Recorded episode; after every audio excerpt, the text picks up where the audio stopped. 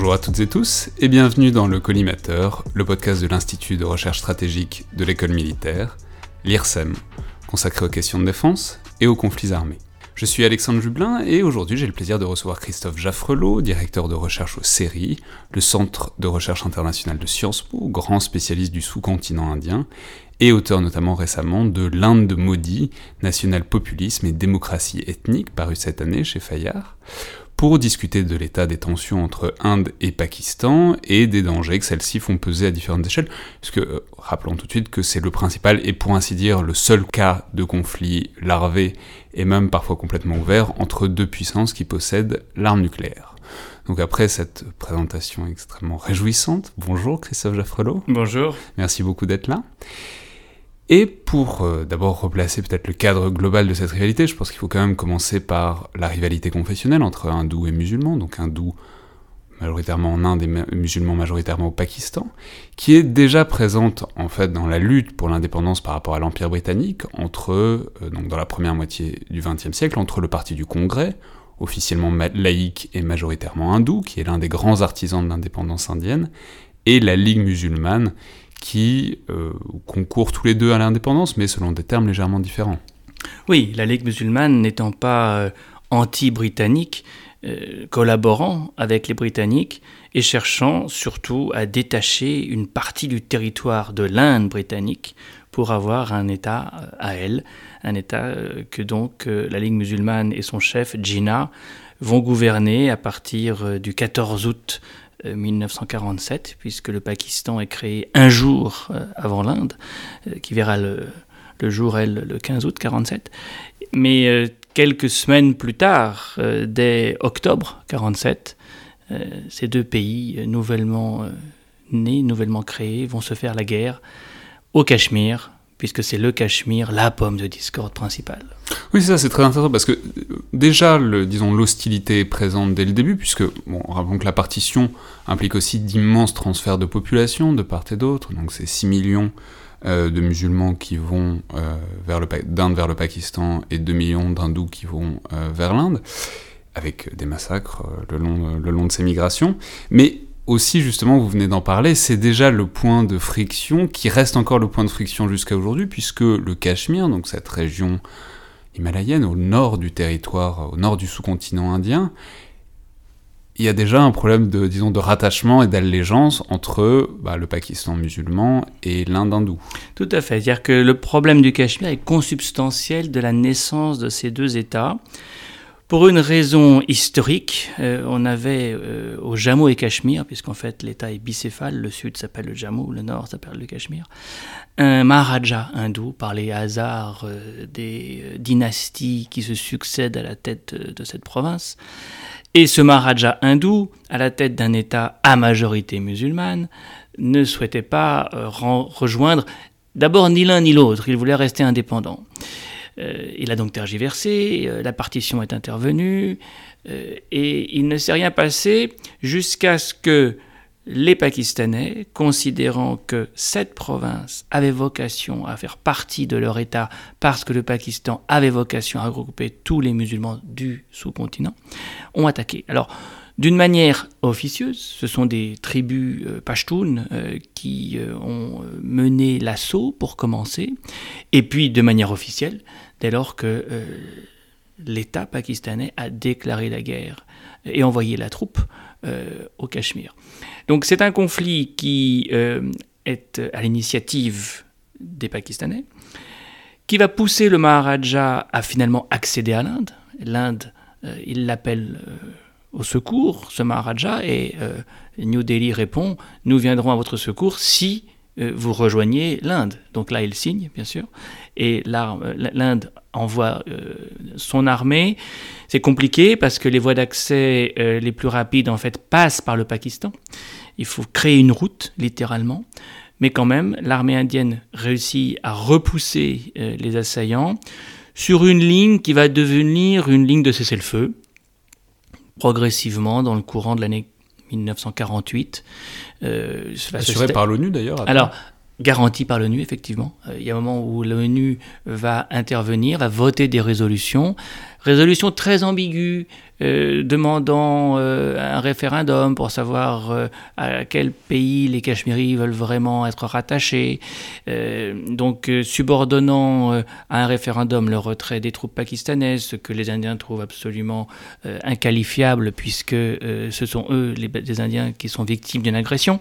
Donc cette résolution sera mal vécue, elle sera suivie d'autres, et pour finir, effectivement, 31 décembre 48 ou 1er janvier 49, la ligne euh, de cessez-le-feu est reconnue par les deux parties et devient la frontière de fait entre les deux euh, pays. Ce qui laisse une bonne partie du territoire euh, occidental du Jammu et Cachemire aux Pakistanais, hein, de deux provinces notamment qu'on appelait Gilgit et, Baltistan.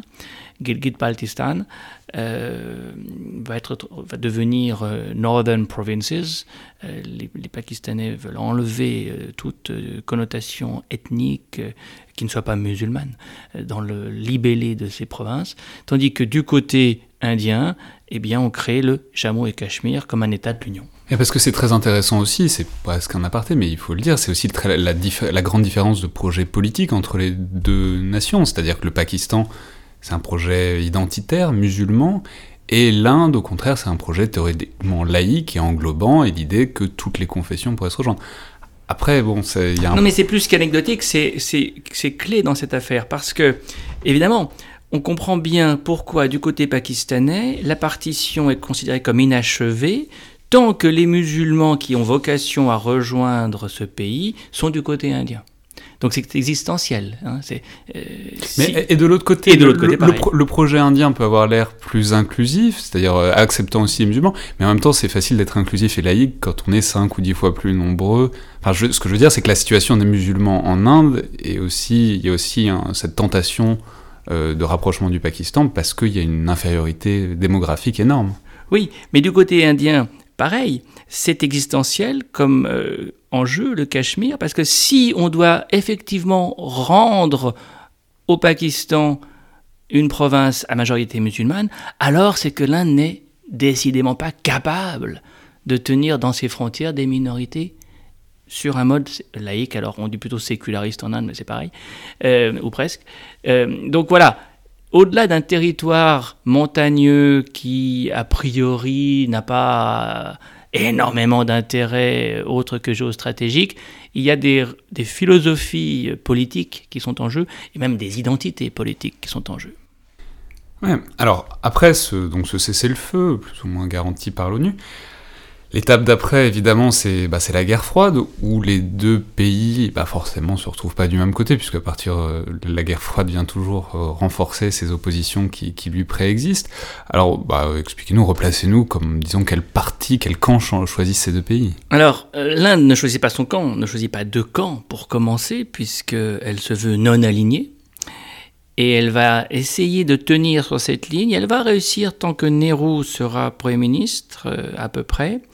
Le Pakistan, lui, euh, devient le meilleur partenaire des États-Unis euh, en Asie du Sud et a réussi à monnayer en quelque sorte son soutien auprès des Américains. Truman sera très réticent et aura à cœur de convaincre de convaincre l'Inde euh, d'être son partenaire euh, en Asie du Sud dans la guerre froide, mais Nehru refuse de jouer euh, le jeu des blocs, et son successeur à Truman, Eisenhower, va être celui qui, à partir de la guerre de Corée, à partir de 51-52, va considérer qu'il faut absolument un point d'appui en Asie du Sud, et que le Pakistan se propose d'être cela, alors c'est le Pakistan qui va être euh, ce, point d'appui. Du coup... Toujours dans une pensée un peu plus générale du containment, de essayer de contenir l'influence des communistes, des communistes. Au sens large, à la fois des soviétiques, mais aussi des Chinois puisqu'on est euh, à ce moment-là dans un, monde communiste bicéphale. Euh, du coup, le Pakistan va rejoindre les grandes alliances, les grands traités, euh, le pacte de Bagdad d'un côté, le CITO de l'autre, hein, Southeast Asia Treaty Organization, parce qu'il ne faut pas l'oublier, le Pakistan a une frontière avec l'Asie du Sud-Est à ce moment-là. Le Bangladesh actuel est encore euh, pakistanais. Et donc c'est un pays qui signe deux traités représentant deux alliances visant à faire du containment à deux endroits bien différents, dans le Moyen-Orient, euh, l'Asie centrale, le pacte de Bagdad, dans l'Asie du Sud-Est, le CITO. Et oui, parce que rappelons, on va y revenir évidemment, mais que donc le Pakistan à cette époque-là est en deux parties. Il y a le Pakistan occidental, qui est le Pakistan qu'on connaît aujourd'hui, et le Pakistan oriental, qui est le Bangladesh qu'on connaît aujourd'hui, mais qui du coup est à l'est de l'Inde, et du coup est directement en contact avec voilà, cette disons, pépinière. Euh, frontalier de la Birmanie, donc frontalier euh, d'un pays d'Asie du Sud-Est. L'Asie du Sud-Est commence au Pakistan et on peut considérer que le Pakistan a vocation à être dans le CITO de ce, de ce fait. Et de fait, euh, proche des États-Unis, les Pakistanais vont être protégés par les États-Unis. Et cela va, cela va avoir des effets sur l'Inde parce que on va voir les États-Unis euh, défendre euh, le Pakistan euh, coûte que coûte, notamment à l'ONU, notamment lorsque des résolutions concernant le Cachemire vont être votées. Et l'Inde, du coup, va avoir le sentiment qu'il lui faut elle aussi un parrain, une grande puissance, qui, notamment au Conseil de sécurité, puisse mettre son veto sur les résolutions qui notamment concernent le Cachemire, puisqu'au Cachemire, la demande des Pakistanais, c'est toujours la même, c'est un plébiscite, c'est le mot anglais qu'on utilise, c'est un référendum en vérité. Faisons voter les Cachemiris pour savoir si oui ou non euh, ils veulent être en Inde ou s'ils veulent rejoindre le Pakistan. Et évidemment, c'est toujours ce que les Indiens ne veulent pas faire, ils ne veulent pas euh, qu'on fasse voter sur ce thème euh, les, les Cachemiris. Et donc les Indiens vont petit à petit se rapprocher des Soviétiques pour avoir eux aussi au Conseil de sécurité le parrain qui va pouvoir lui aussi mettre son veto aux résolutions venues d'origine pakistanaise. Et ceci va se euh, concrétiser, on peut dire même euh, se cristalliser en 1971, lorsque euh, les Bangladais, ceux qui sont du Pakistan oriental justement, vont se révolter contre le Pakistan occidental, vont demander leur indépendance, ce sera le Bangladesh, mais euh, avant d'en arriver là, il y aura une longue lutte, une longue guérilla euh, que l'Inde va soutenir, mais surtout qui va donner l'occasion aux Américains de soutenir les Pakistanais. Oui, alors il faut peut-être juste rajouter un épisode que vous avez très aimablement sauté pour nous faire gagner du temps, mais qui est quand même important, qui est euh, bah, justement aussi dans ce cadre de guerre froide, qui est l'épisode de la guerre sino-indienne de 1962, donc guerre entre la Chine et l'Inde pour des territoires disputés à, la frontière, qui est en vérité un peu une agression chinoise, mais surtout que l'Inde perd, euh, l'Inde est vaincue. Et du coup, c'est important pour deux raisons. Alors d'abord parce que euh, chronologiquement, on dit souvent que c'est la raison, la motivation, peut-être parfois la justification pour le programme nucléaire indien, dont on va reparler, puisqu'il faut faire face à la Chine qui, elle, va devenir très rapidement une puissance nucléaire. Mais bon, ça on en reparlera, mais surtout parce que dans la foulée, en 1965, le Pakistan attaque euh, le Cachemire indien, pensant profiter de la faiblesse, euh, la faiblesse temporaire, disons, de l'armée indienne. C'est ça, il y a une séquence euh, d'événements qui en fait nous fait passer d'une guerre à l'autre assez rapidement. Alors effectivement, les Chinois attaquent dans l'hiver 62, en réponse aux euh, litiges contentieux transfrontaliers que vous évoquez, en réponse aussi euh, au fait que le Dalai Lama, en mars 59, euh, a quitté Lhasa pour trouver refuge en Inde et va être une épine dans le talon chinois pendant des décennies. La question tibétaine aujourd'hui est passée au second plan mais pendant des décennies, ça a été quand même euh, quelque chose que les Chinois ont eu du mal à, vivre. Peu importe les causes, euh, le résultat est effectivement euh, désastreux pour l'Inde. Cette guerre de 62 est absolument unique en son genre, car il n'y a aucune victime du côté chinois, et par contre une débandade du côté indien. Ça va d'ailleurs conduire Nehru à multiplier par 10 les dépenses militaires, on va, on va passer le 3% de, PNB euh, consacré aux dépenses militaires. Il était temps, l'Inde pensait pouvoir faire l'impasse sur le budget militaire et elle est rappelée à l'ordre par euh, l'agression chinoise. Deuxièmement, ça a un effet géopolitique car une partie des territoires que les Chinois ont conquis, ils ne les rendent pas. À l'est, ils se retirent entièrement. À l'ouest, ils gardent un morceau du Cachemire, précisément, qu'on appelle l'Aksai Shin. Et ce morceau de Cachemire est très précieux parce qu'il les aide à connecter par une route les euh, plateaux, euh, le plateau tibétain et le Xinjiang. D'autant que les, Chinois, les Pakistanais, en 63, leur donnent un bout du Cachemire qu'ils ont conquis en 47 pour que cette route soit véritablement euh, au fond d'une vallée accessible. C'est un affront supplémentaire pour les Indiens qui se retrouvent maintenant non plus avec seulement le Pakistan comme puissance ayant empiété sur son Cachemire, mais aussi la Chine. Et la guerre de 65. En plus, Nehru, héros de l'indépendance, meurt en 64 pour rajouter à tout ça. Donc c'est vraiment une phase très très difficile. Ce sont des très difficiles. Que les Pakistanais, en 65, imaginent pouvoir exploiter. Ils se disent, ils n'ont plus de, Premier ministre, ils viennent de euh, connaître une défaite cuisante euh, en 62, et disent les Pakistanais, les Cachemiris n'attendent que nous pour être délivrés du joug hindou, et c'est ainsi qu'ils attaquent les, les Pakistanais, euh, notamment au Cachemire. Mais là, c'est euh, évidemment une autre, euh, une autre histoire. les Indiens, beaucoup mieux armés, beaucoup mieux commandés que ne l'imaginent les Pakistanais, résistent et mènent une contre-offensive qui, en fait, est cinglante et, les Pakistanais sont véritablement battus, même si dans les manuels d'histoire pakistanais on dit autre chose. Euh, et, puis euh, les Cachemiris, aux surprises, euh, n'avaient pas plus envie que les Irakiens, quand les Américains sont venus les libérer, d'être sauvés par un envahisseur. C'est donc un retour qui est cette fois-ci beaucoup plus favorable aux Indiens.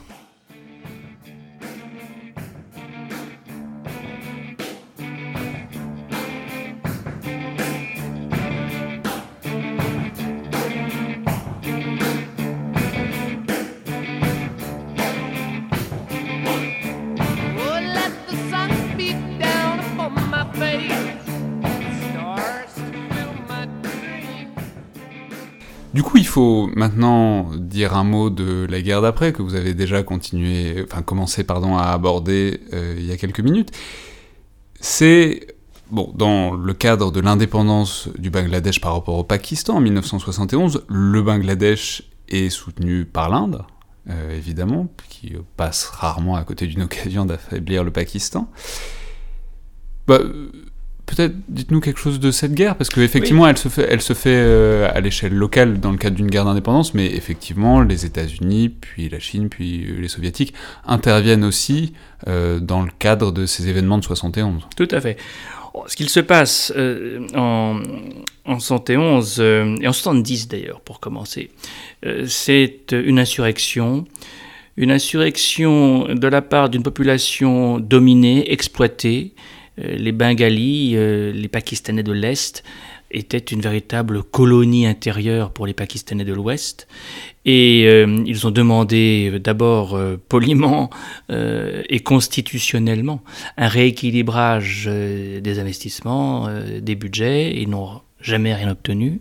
Avec cette situation qui était quand même extraordinaire d'un pays euh, écartelé en deux, avec son pire ennemi au milieu des deux parties, c'est-à-dire l'Inde. Géographiquement, c'était surréaliste. Euh, effectivement, euh, les deux ailes du Pakistan étaient séparées par 2000 km de territoire ennemi, ou en tout cas hostile.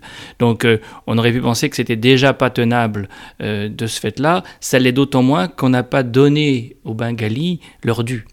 Et donc ils se soulèvent, euh, ils sont réprimés dans le sang euh, d'une manière euh, atroce. 90 000 soldats pakistanais sont aéroportés, pakistanais de l'Ouest, sont aéroportés à Dhaka et mènent la répression. 10 millions de Bengalis se réfugient du côté indien, au Bengale occidental. Et c'est l'argument qu'Indira Gandhi utilise pour mener elle-même l'assaut pour finir, euh, en décembre 71, novembre-décembre 71. Et là, la guerre était claire. Il, suffit de 15 jours à l'Inde pour euh, prendre le Bengale oriental, faire 90 000 prisonniers. du côté pakistanais, donc pratiquement autant que ceux qui avaient été aéroportés depuis l'Ouest. ça n'a pas été plus loin pour, pour deux raisons.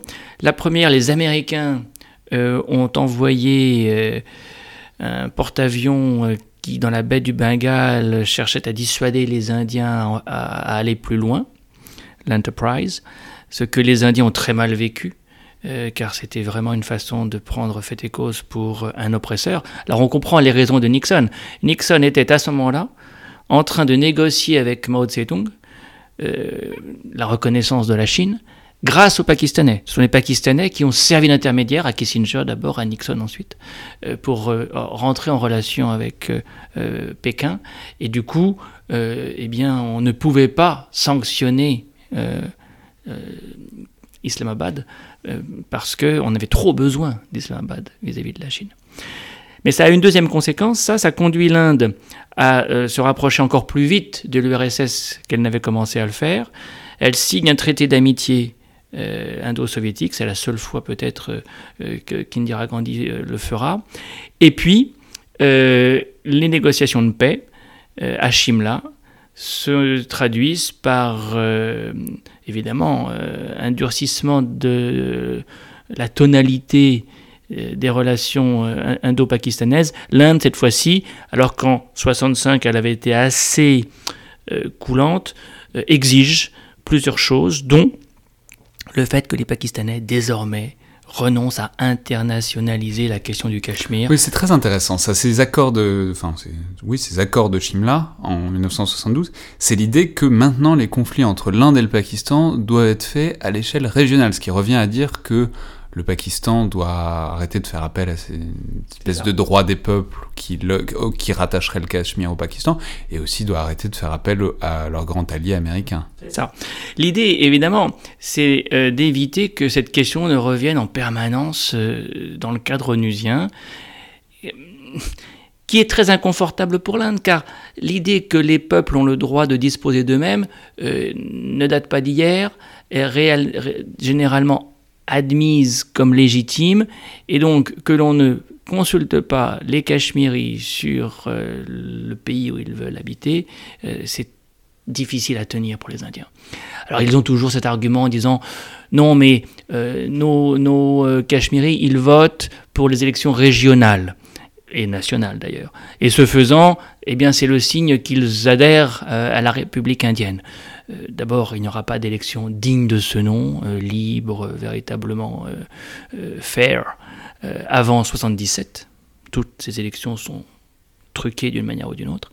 Et deuxièmement, voter pour un représentant, un député ou un gouvernement régional ne vaut pas plébiscite ou référendum, bien sûr. Oui, c'est vraiment pour replacer, pour rappeler, c'est vraiment l'Inde se satisfait d'une sorte de fait accompli, puisqu'elle a de fait la main sur la partie du Cachemire euh, qui l'intéresse.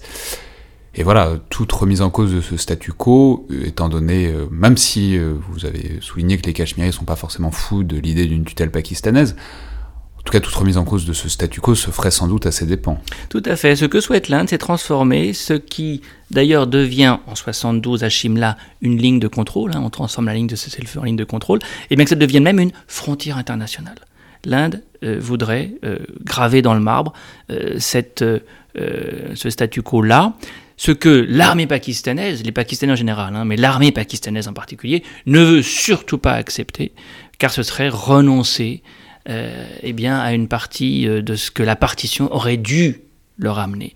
Et donc, on, va, on va voir une armée révisionniste, de plus en plus révisionniste, qui ne, réussissant pas à reconquérir le Cachemire par les armes, hein, après la défaite de 71, il est clair qu'ils n'auront pas euh, le Cachemire par euh, les armes, eh bien ils vont passer du conventionnel au non conventionnel. Ouais, alors il faut justement, vous faites parfaitement bien la, transition, mais déjà dans l'après accord de Shimla, il y a une date sur laquelle je voudrais revenir, c'est 74, puisque c'est le premier vrai essai nucléaire indien qui est appelé de manière extrêmement poétique l'explosion pacifique, mais euh, par les Indiens, mais justement peut-être s'attarder sur cette expression parce que ça dit quelque chose aussi de l'imaginaire indien et de l'imaginaire de défense indien, c'est-à-dire l'idée qu'on n'est pas une puissance belliqueuse et que même quand on va chercher euh, des armes nucléaires, c'est bah, une explosion pacifique. C'est ça, l'Inde se considère euh, en légitime défense. Alors, par rapport à la Chine, vous l'avez évoqué, la Chine fait son premier essai nucléaire en 64. Euh, L'Inde se dit qu'elle ne peut pas euh, être en reste, mais par rapport au Pakistan, parce que quand en 71, le Pakistan perd pour la troisième fois, en tout cas la deuxième, euh, une guerre contre l'Inde, ce que dit Bhutto est très important, il dit nous mangerons peut-être de l'herbe. Donc Ali Bhutto, le président pakistanais. Le premier ministre pakistanais, voilà, à l'époque. Nous mangerons peut-être de l'herbe, mais nous aurons la bombe.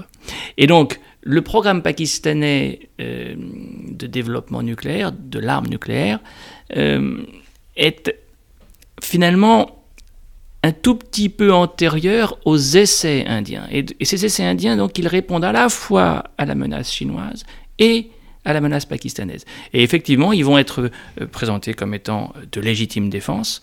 Ce sera d'ailleurs la ligne que l'Inde gardera euh, pendant toutes euh, les décennies suivantes, pour une raison quasiment là aussi existentielle. La non-violence est présentée comme une partie intégrante de l'ADN indien. C'est l'héritage du Mahatma Gandhi. L'Inde n'est pas une puissance expansionniste. L'Inde est une puissance qui a juste besoin de protéger son espace. Euh, la seule annexion territoriale à laquelle l'Inde procédera, c'est d'ailleurs la même année, c'est en 1974, c'est le Sikkim, ce petit État qui était entre euh, le euh, Népal et le Bhoutan, royaume hindou, hindou bouddhiste comme ces deux autres royaumes, eh bien c'est la seule fois que l'Inde va en quelque sorte conquérir une terre qui n'était pas nécessairement à elle. Mais l'océan Indien, comme son l'indique, c'est une zone où l'Inde doit se protéger. Et puis au-dessus, eh bien, il faut éviter euh, effectivement euh, au plan territorial les agressions chinoises et pakistanaises. Euh, alors on est obligé un peu de sauter à grands pas, mais en même temps, après 72 puis 74, s'ensuit une période de relative détente et de relatif apaisement. Il y a plein de choses qui se, qui se passent à cette époque-là. Mais bon, voilà, disons le point butoir de cette période d'apaisement, au moins de manière très claire, c'est au moins 1998, avec euh, bah, des essais nucléaires de part et d'autre, euh, ce qui est quand même très significatif. Alors d'abord parce que ça brise la situation du traité de non-prolifération de 1968, qui était le traité international, qui reconnaissait l'arme atomique au seul pays qu'il avait déjà, donc en fait aux cinq membres du Conseil permanent de l'ONU. Mais aussi parce qu'en fait, du coup, ça fait qu'on a un conflit ouvert au Cachemire entre deux puissances euh, nucléaires, quoi. D'autant qu'en plus, le conflit se réactive l'année suivante, en 1999. Alors, en fait, effectivement, euh, on a un passage d'un conflit conventionnel à un conflit non conventionnel.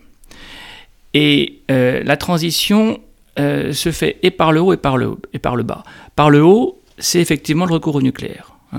Euh, le, Great Equalizer, comme, disent les Pakistanais. Hein. On est effectivement à parité, une bombe vaut une autre bombe. On est peut-être plus petit, on est peut-être euh, moins fort euh, en termes du nombre de divisions et du nombre d'avions de chasse, mais une fois qu'on a la bombe, si on a les vecteurs qui vont avec, on est égal, on est à égalité. Ça, c'est effectivement ce que visait Bhutto dès les années 70 et ce qui est acquis en 98 euh, grâce, grâce à la Chine, hein, qui est quand même le pays qui a proliféré, le pays qui a donné l'arme nucléaire euh, aux Pakistanais. Euh, les, missiles, eux, viennent de Corée du Nord, c'est le Nodong revisité, mais c'est d'origine chinoise aussi. Et en échange, d'ailleurs, les Pakistanais vont donner la bombe cette fois-ci aux Nord-Coréens. Donc on est vraiment dans du troc transnational avec un homme, Ekyo Khan, qui est le père de la bombe euh, pakistanaise qui aura été l'entremetteur, l'architecte de cet incroyable réseau de prolifération qui est à la fois euh, nucléaire et balistique. Donc ça, c'est effectivement le passage à du non conventionnel par le haut. Et puis, il y a en parallèle le passage à du non conventionnel par le bas avec le recours au terrorisme, au djihadisme, parce que l'armée pakistanaise euh, tient les deux bouts euh, de cette euh, ficelle en quelque sorte, hein, et tire les ficelles de toute façon, qu'elle soit au pouvoir suite à un putsch ou, ou pas même si c'est un Premier ministre civil, Nawaz Sharif, Benazir Bhutto, euh, c'est elle, l'armée, euh, qui s'occupe du dossier euh, nucléaire, du dossier djihadiste et du dossier cachemiri. Alors là, on a une configuration qui remonte un tout petit peu plus tôt dans le temps. En fait, le tournant, c'est la guerre contre les soviétiques en Afghanistan. Car pendant dix ans, de 79 à 89, grâce aux États-Unis, de Ronald Reagan, et à la CIA notamment, les Américains euh, vont aider les Pakistanais à former des groupes de djihadistes qui vont bouter dehors les Soviétiques, mais qui, une fois que les Soviétiques seront partis, en 89, vont se retourner vers le Cachemire.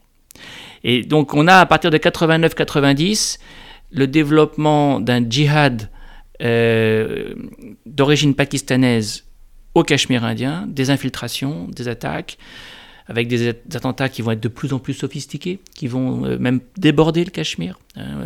95, hein, euh, c'est le premier grand attentat à Srinagar. Il y en a un autre euh, en 99. Et puis, dès la fin de l'année 2000, c'est à Delhi que les mêmes groupes djihadistes frappent. Et donc, on n'est plus seulement dans une affaire cachemiri, on est en train d'utiliser le terrorisme islamiste pour, comme disent les Pakistanais, bleed India, saigner l'Inde. On ne réussira pas à reconquérir le territoire de Cachemire par les armes, on le sait. Mais on peut au moins affaiblir, déstabiliser euh, ce pays. Et c'est vrai, vous avez raison, il y aura une espèce de joint venture qui finira par se faire en 99. Les djihadistes et les euh, militaires euh, de carrière pakistanais tenteront un coup de plus, quelque chose d'encore plus ambitieux, en s'emparant euh, des sommets euh, qui, surmontent la ville de Kargil, euh, à la frontière entre le, le, Cachemire indien et le Cachemire pakistanais, mais du côté indien. Et là, on aura une mini-guerre montrant qu'il y a des militaires pakistanais qui sont toujours prêts à l'aventure. Et en l'occurrence, c'était Musharraf, chef de l'armée pakistanaise, qui était à l'origine. Mais ça s'inscrit dans la même logique du non conventionnel pour affaiblir l'Inde et déstabiliser le pays. Alors c'est très bien parce que vous nous fournissez directement la transition avec euh, le chapitre d'après. Euh, le chapitre d'après, il s'ouvre évidemment avec le 11 septembre 2001. Et à la suite du 11 septembre 2001, l'intervention américaine en Afghanistan, l'idée qu'il faut agir contre les talibans, qui sont la puissance, disons, accueillante et hébergeant euh, Al-Qaïda. Mais du coup, c'est ça, ça, disons, ça place euh, le Pakistan dans une situation compliquée, puisque les liens des talibans et d'Al-Qaïda avec l'armée pakistanaise, vous, enfin, même si c'est pas directement Al-Qaïda dont vous parliez à l'instant, mais ces groupes djihadistes sont liés, sont, très, liés. Donc il y a une proximité évidente, et en même temps, au moment de l'intervention américaine, les Américains font appel à leur vieil allié pakistanais, et là, Pervez Musharraf, le président, répond oui sans, sans aucune hésitation, ce qui du coup, donc pour aider les Américains à déloger ce djihadisme, ce qui du coup place l'appareil d'État pakistanais dans une position compliquée. Oui.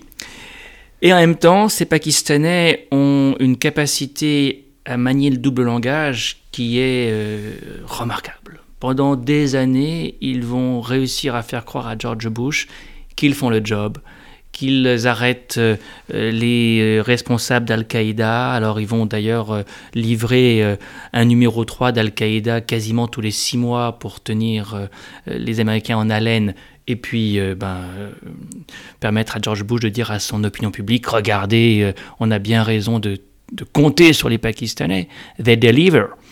et puis tous ces gens t'amènent à Guantanamo et on attend toujours les procès d'ailleurs. Ça, ça va durer jusqu'à 2006-2007, euh, sachant qu'en parallèle, Mosharraf continue de ne pas réprimer les groupes djihadistes qui lui sont utiles au Cachemire indien. D'un côté, il livre des numéros 3 d'Al-Qaïda, d'un autre côté, il protège ceux qui lui sont le plus utiles euh, dans sa guérilla euh, indienne, notamment l'Ashkar-e-Taiba. L'Ashkar-e-Taiba euh, ne sera jamais inquiété, alors que c'est le groupe qui va avoir à son actif le plus grand nombre d'actions anti-indiennes, à commencer par évidemment l'attaque de Bombay en 2008 qui fera plus de 170 morts en trois jours. Et donc ce double langage que les Pakistanais maîtrisent si bien va va tout de même euh, aider euh, le Pakistan à euh, montrer ses muscles vis-à-vis des Indiens et puis s'armer parce que les Américains, en plus de ça, continuent à livrer des armes très sophistiquées aux, Pakistanais, y compris des F-16. Hein. les Indiens leur disent mais en quoi est-ce que les F-16 vont vous aider à vous débarrasser d'Al-Qaïda? Bah, les Américains ils disent ouais mais c'est ce que veulent les Pakistanais donc on leur livre ce qu'ils veulent pour les to keep them happy.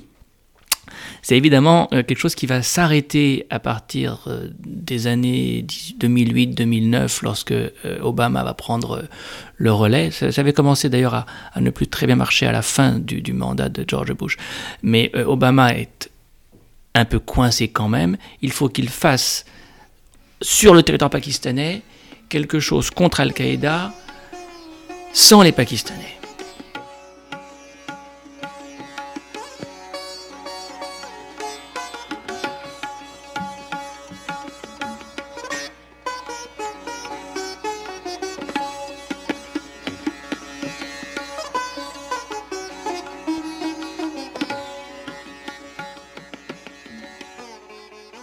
Non, mais alors c'est voilà. Du coup, on arrive quasiment déjà à la situation actuelle, puisque en fait, avec le début de la présidence Obama, commence à s'enclencher un nouveau grand jeu. On aurait presque envie de dire le grand jeu en référence au livre de Kipling, mmh. mais euh, avec le retour de l'Inde dans cette configuration diplomatique, euh, militaro-diplomatique euh, américano-pakistanaise, puisque euh, il y a une volonté à la fois de se rapprocher de l'Inde de la part de l'administration Obama, et puis de changer un peu, de remettre un peu en question les termes de l'alliance américano-pakistanaise, puisque de toute évidence, comme vous venez de le remarquer, ça marche moyennement dans l'objectif de, disons, déraciner la pépinière djihadiste. C'est ça. En fait, euh, Obama tire les leçons que euh, Bush avait commencé à apprendre et que Clinton avant lui d'ailleurs euh, avait pressenti. Avec Obama, il devient clair que le Pakistan est un allié tactique, qu'on a besoin de son territoire pour lutter contre l'islamisme international, mais pas plus que ça. Et l'allié stratégique, c'est l'Inde. Alors, encore une fois, c'est quelque chose qu'on avait déjà pressenti, que Bill Clinton, dans sa visite de mars 2000 en Inde, avait quasiment annoncé, quelque chose que George Bush avait aussi euh, concrétisé par l'accord 1-2-3 qui permettait à l'Inde d'avoir accès à du nucléaire civil, euh, alors même que le pays n'avait pas signé le TNP, ce qui est une exception absolument euh, unique dans l'histoire du monde. Mais c'est Obama qui va effectivement le plus loin en disant, je vais déployer davantage de troupes en Afghanistan, c'est le surge. Je vais utiliser les drones. Et là, on va avoir euh, des frappes de drones euh, à la frontière indo euh, pardon, afghano-pakistanaise comme on n'en a jamais vu. Et puis, je n'irai jamais au Pakistan. Je ne reconnais pas ces dirigeants au point de venir à Islamabad. Par contre, je multiplie les visites avec l'Inde. Ça, ça va être effectivement quelque chose qui va beaucoup indisposer les, les Pakistanais. Euh, alors, qui ne vont pas trop. parce que c'est dur aussi, parce que, enfin, je veux dire, c'est vraiment dur du point de vue pakistanais, puisque euh, il y a ça, il y a le fait que vous, vous, vous employez beaucoup, enfin, dans un article de 2012, je crois, vous employez le terme de clientélisme pour parler du, du Pakistan vis-à-vis des, des États-Unis. Mais du coup, ce clientélisme est mis à mal parce que, bon, il y a cette remise en cause théorique, et puis il y a aussi le fait que la souveraineté territoriale du Pakistan est très ouvertement bafouée, alors par toutes ces frappes de drones, euh, bah, qui sont quand même un problème, mais notamment parce que ça fait quand même beaucoup de victimes collatérales, même si les Américains le nient. Bah, pour, du point de vue euh, politique pakistanais, c'est un problème. Tout à fait.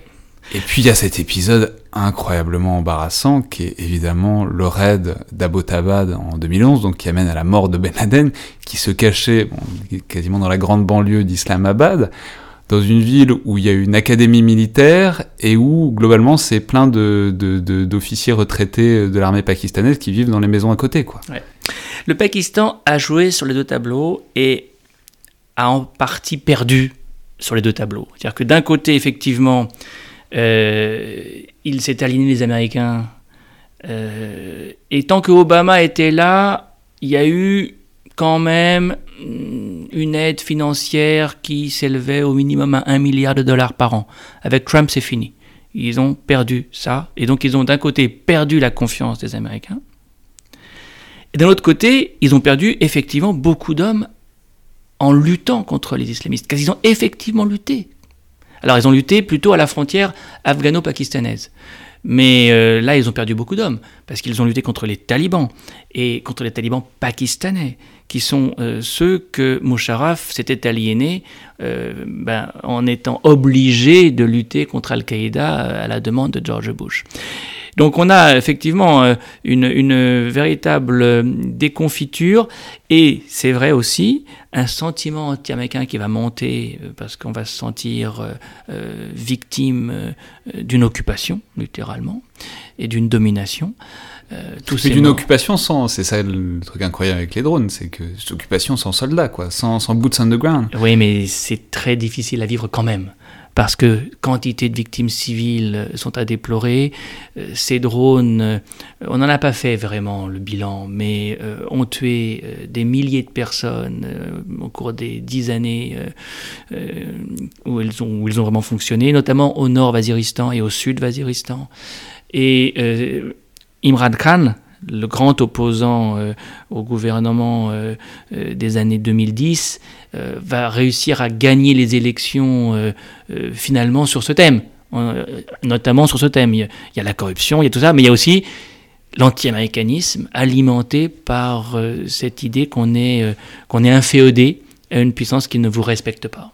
Alors, en plus, là-dessus, sur ce tableau déjà compliqué, donc de retour de l'Inde d'enjeux d'Américains qui font quasiment jouer la concurrence, en fait, entre Inde et Pakistan pour, euh, pour euh, remodeler la, relation.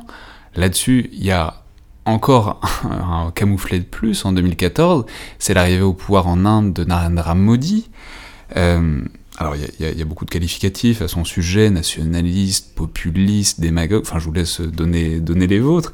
Mais de fait, ça ramène un durcissement, euh, notamment au Cachemire, et dont le meilleur exemple, c'est ben, ce qu'on voit surtout cette année, depuis février puis août.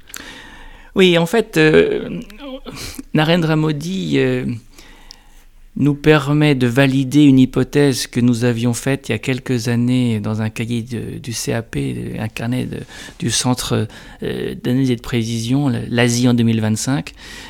Alors rappelons que le, CAP, le CAPS, c'est le, c'est cet organisme absolument incroyable qui est abrité au Quai d'Orsay, dont vous faites partie, qui est vraiment de spécialistes qui se réunissent sur différentes parties du monde, sur différentes problématiques transversales et qui essayent de fournir des outils d'analyse prospective pour les décideurs. Le P euh, dans CAP ou dans CAP ou dans CAPS maintenant, euh, c'est pour prospective. Et donc on nous avait demandé il y a une dizaine d'années euh, d'évaluer ce que serait l'Asie en 2025. Et j'avais conclu ma note en disant, ben, on peut à peu près prévoir la trajectoire indienne, mais celle du Pakistan beaucoup moins. Et finalement, la trajectoire indienne pourrait bien dérailler du fait du Pakistan. Et je pense que c'est un peu ce qu'on voit aujourd'hui, car euh, la montée en puissance du nationalisme hindou, la victoire de Modi, est largement le résultat de cette de ce sentiment de vulnérabilité vis-à-vis du Pakistan et d'exaspération vis-à-vis du Pakistan. Euh, ces attentats, j'ai parlé de Mumbai en 2008, mais il y en a eu d'autres. Euh, cette affaire de Cachemire qui n'en finit pas. Il faut que ça cesse. Et la meilleure façon, pense-t-on, maintenant, majoritairement en Inde, c'est la manière forte. Et Modi, c'est la manière forte. Donc à peine arrivé, il va avoir à cœur de dealer avec euh, Nawaz Sharif, euh, mais suivant ses propres termes à lui. Tout effort de négociation avec un Premier ministre pakistanais a pour effet d'amener l'armée pakistanaise à faire dérailler les pourparlers. Ça, c'est la grande constante de l'histoire euh, indo-pakistanaise. Les militaires pakistanais ne veulent pas de solution au Cachemire. Ils veulent, la seule solution qu'ils veulent, c'est récupérer le Cachemire. Donc euh, dès qu'on commence à négocier, il torpille les pourparlers de paix, ça n'a pas raté.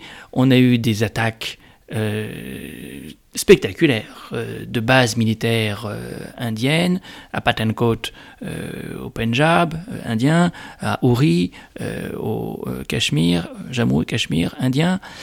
Et donc, en représailles à ça, en réponse à ça, Modi va monter d'un cran par rapport à tous ses prédécesseurs, lui frappe, et il appelle ça des frappes chirurgicales, dès 2016, et puis davantage encore en 2019, en février 2019, lorsque là, carrément, en réponse à un attentat suicide qui tue 41 soldats indiens, il va au-delà des territoires disputés euh, et frapper en territoire pakistanais euh, non disputés. Bon. Ça se comprend aussi dans un contexte électoral pour Narendra Modi. Et c'est effectivement la meilleure des stratégies pour continuer à surfer sur une popularité qui, euh, par ailleurs, aurait pu être écornée par les euh, euh, résultats de l'économie, qui eux étaient calamiteux. Narendra Modi a compris qu'il pouvait rester le héros de la nation indienne s'il donnait au moins l'impression qu'il protégeait le pays contre l'agresseur euh, pakistanais. Donc au Cachemire, qui est toujours le champ de bataille euh, éternel. Hein, c'est, alors c'est ce, qui, c'est ce qui explique aussi que cet été, il est allé encore plus loin, cette fois-ci en euh, barrant d'un trait le statut d'autonomie dont jouissait le Cachemire. Depuis 1947, ce que vous avez raconté tout à l'heure, c'était la condition pour que le Maharaja rejoignent la Confédération indienne, c'était justement cette autonomie. C'est ça. En fait, on a négocié jusqu'en 50, euh, jusqu'en 1950, et dans la Constitution de l'Inde, l'article 370 donnait à l'État du Jammu et Cachemire une autonomie encore plus grande euh, que dans les autres États. Par exemple, il était impossible euh, d'acheter de la terre quand on n'était pas soi-même cachemiri. Mais lui, il va plus loin encore, Narendra Modi, en août 2019 il tire un trait sur l'article 310, mais il transforme aussi l'État du Jammu et Cachemire en territoire de l'Union, ce qui fait que il y a non pas un gouverneur, mais un lieutenant-gouverneur nommé par New Delhi, qui peut euh, s'occuper notamment de tout ce qui est ordre public. Les affaires de police sont maintenant entre les mains du pouvoir central. Et ça, c'est évidemment quelque chose qui euh, insupporte au plomb point les, euh, les Cachemiris. Cela s'est traduit quand même. D'autant que c'est pas comme si la situation. Enfin, je veux dire, il y a énormément de soldats indiens qui sont présents au Cachemire. Donc, c'est ça. Vous avez, en fait, des forces de police qui passent sous le contrôle de New Delhi, alors que New Delhi est déjà à la tête d'une armée considéré comme d'occupation, plus de 500 000 hommes, ça fait un ratio absolument inouï de un soldat pour 10, pour 10 Cachemiri. Et non seulement ça, mais vous avez une loi, Armed Forces euh, Special Powers Act, qui donne à l'armée indienne une quasi-impunité au Jammu et Cachemire. Et ça, c'est quelque chose qui est, évidemment euh, encore plus insupportable. Donc on a euh, un homme fort, qui surfe sur une popularité, euh, qu'on pourrait dire, euh, hindoue, là c'est du nationalisme hindou, mais qui euh, est sans doute en train de donner au problème cachemiri une ampleur sans précédent. 4000 Cachemiris sont derrière les barreaux. nombre d'entre eux sont des hommes politiques. Trois anciens chefs de gouvernement sont en prison depuis plus d'un mois sont des chefs de parti, sont des euh, journalistes, des hommes des ONG, tous ceux qui espéraient que l'autonomie finirait par prévaloir et être la solution de l'intégration au Cachemire. Cette solution, l'autonomie, est maintenant en train de disparaître et on va pousser ceux qui étaient modérés vers l'autre camp, hein, le camp qui était lui euh, séparatiste et islamiste. Mais même à, du coup à l'échelle supérieure, plus large, ça fait des choses vraiment dingues, quoi. C'est-à-dire euh, cette année, il y a des raids aériens de F-16 indiens qui ont fait des raids au Pakistan et qui se sont fait abattre. Il y a deux avions qui sont fait... mais ce que je veux dire, du coup, et ça, me permet d'arriver vers ma dernière question, c'est... Je veux dire, on est sur un conflit ouvert avec des combats ouverts entre deux puissances nucléaires, euh, avec donc en plus une opposition confessionnelle extrêmement forte et un passé extrêmement lourd, comme on vient d'en parler pendant trois quarts d'heure. Donc d'abord, euh, j'aimerais beaucoup que vous nous disiez que, que, vous nous rassuriez tous et que vous nous disiez que l'apocalypse nucléaire n'arrivera pas, ou en tout cas n'arrivera pas de là. Je ne sais pas si vous pourrez le faire. Mais surtout, c'est intéressant aussi de s'en servir comme d'un cas pratique des, des, disons, des théories de l'arme atomique. C'est on est toujours sur cette idée qu'il y a un équipe de la terreur, que c'est ce qui permet d'éviter des escalades, le fait qu'il y ait l'arme nucléaire, etc., etc. Mais, alors c'est vrai, puisqu'on n'a pas encore eu de guerre nucléaire, malgré tous les facteurs extrêmement négatifs qu'on voit, mais en même temps, dans l'autre sens, on a l'impression aussi que ça fonctionne presque comme un enabler, c'est-à-dire que chacun des deux pays est persuadé que l'autre n'ira pas euh, complètement dans la bataille, puisque ça impliquerait de d'utiliser l'arme nucléaire, et que du coup ça permet toujours plus de provocation de part et d'autre. Tout à fait. Et ça, je crois que c'est euh, l'apport de ce conflit à la théorie euh, de l'arme nucléaire. Euh, certes, ça, ça, marche la dissuasion. Il y a un moment où l'escalade doit s'arrêter. et en général, elle s'arrête parce que les grandes puissances remontent leurs manches, retroussent leurs manches et viennent faire le tour des chancelleries pour qu'on calme le jeu. C'est ça le, scénario classique. Hein. Euh, on déploie euh, les lanceurs de missiles, euh, tout le monde voit ça depuis le ciel, et aussitôt arrivent les envoyés des grandes puissances, et notamment des États-Unis. Mais c'est précisément parce qu'on sait que l'escalade ne peut pas aller trop loin, que sous cette espèce de parapluie nucléaire, si vous voulez, eh bien, on va pouvoir continuer assez tripé par une guerre de basse intensité. Alors ça c'est le raisonnement que fait en particulier l'armée pakistanaise.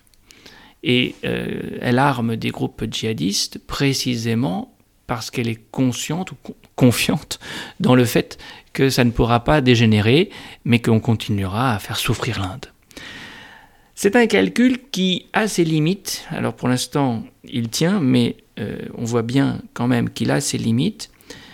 Parce que, premièrement, l'intervention extérieure des grandes puissances est beaucoup moins systématique, beaucoup moins rapide euh, que dans le passé. Euh, ça tient au fait que euh, la qualité des hommes n'est plus la même.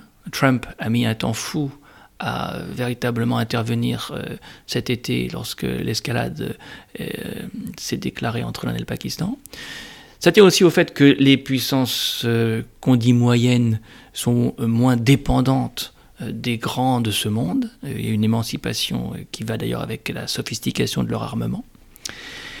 Et puis deuxièmement, on n'est jamais à l'abri d'une fausse manœuvre.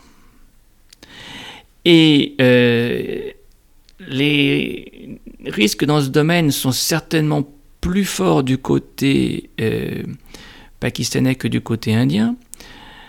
Mais ce que vous évoquiez tout à l'heure, à savoir euh, le fait que la chasse euh, indienne est frappée du côté euh, pakistanais et que du coup en retour la, frappe, la chasse pakistanaise est aussi frappée du côté indien et réussit à abattre un appareil indien. Alors, les F-16 étaient du côté euh, pakistanais et du côté indien, on n'avait que des vieux MiG. Hein. C'est pour ça qu'il leur faut à tout prix des rafales parce que la chasse indienne est dans un état absolument catastrophique.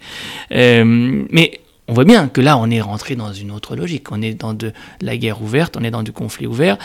Et les risques de dérapage, les risques de fausses manœuvres euh, ne sont jamais à exclure dans ces cas-là.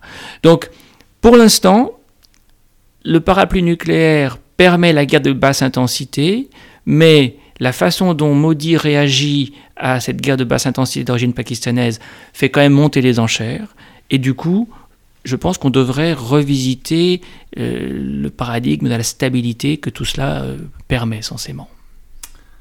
Ouais, c'est ça, c'est le type qui saute euh, de l'immeuble et qui dit que pour l'instant tout va bien. Ah, puis les Pakistanais sont les seuls à négocier en mettant le pistolet sur leur propre tempe. Bon, bah, c'est une conclusion parfaite pour ce podcast. Merci beaucoup, Christophe Jaffrelot. Je vous rappelle que vous avez récemment publié l'Inde de maudit, national populisme et démocratie ethnique euh, chez Fayard ce qui euh, sont évidemment une très bonne piste de prolongement pour tout ce qu'on a évoqué euh, dans ce podcast, notamment la situation la plus contemporaine. C'était donc le Collimateur, le podcast de l'IRSEM, l'Institut de recherche stratégique de l'école militaire. Je vous rappelle que toutes vos suggestions et remarques sont les bienvenues et que vous pouvez nous envoyer euh, tout ça sur la page Facebook ou Twitter de l'IRSEM. Vous pouvez même mettre aussi des commentaires sur les vidéos YouTube du podcast puisque le podcast est maintenant disponible en vidéo. Et n'oubliez pas, abonnez-vous, notez, commentez le podcast, notamment sur iTunes, puisque euh, ça aide à le faire connaître et ça nous aide aussi à savoir ce que vous en pensez et comment vous voudriez le voir évoluer. Merci à toutes et tous et à la prochaine fois.